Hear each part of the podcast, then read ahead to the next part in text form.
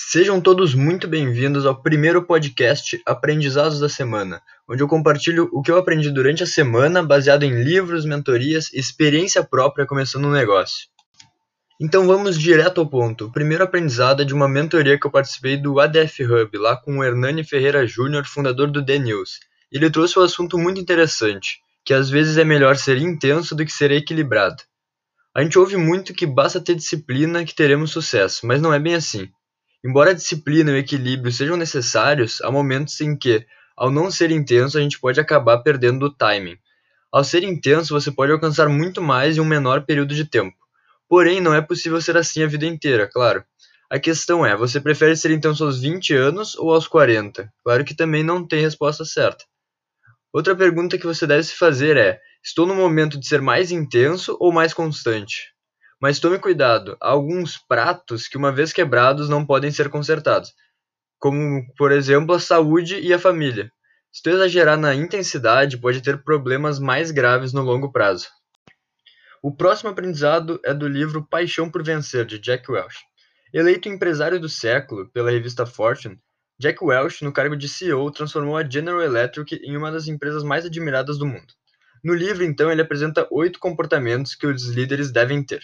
Primeiro, os líderes aprimoram sua equipe incansavelmente, transformando cada encontro numa oportunidade para avaliar, orientar e gerar autoconfiança. Segundo, os líderes asseguram-se de que as pessoas não apenas enxerguem a visão, mas que vivam e respirem a visão.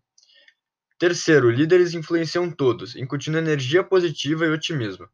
Quarto, líderes estabelecem confiança por meio da franqueza, da transparência e do crédito. Quinto, líderes têm a coragem de tomar decisões instintivas e pouco populares. Sexto, os líderes põem à prova tudo com uma curiosidade que beira o ceticismo, garantindo que suas dúvidas sejam solucionadas por meio de ações. Sétimo, eles inspiram os outros a correrem riscos e ensinam pelo exemplo. Oitava e última lição é que os líderes comemoram. Já o último aprendizado da semana, que foi baseado numa experiência própria, é que você não deve ter vergonha.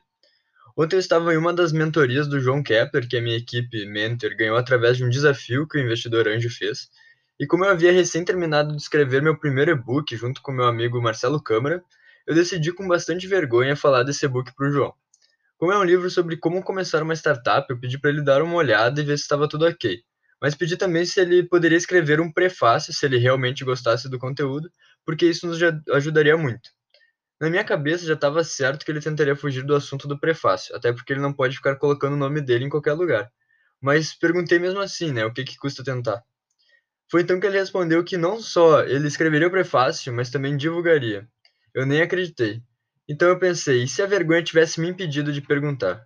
A lição que tirei disso e que gostaria de compartilhar com vocês é: não deixe que o medo ou a vergonha te impeça. Vá atrás do que você quer. E chega aqui ao fim o primeiro episódio do Aprendizados da Semana. Espero que tenham gostado e vejo vocês na próxima sexta-feira.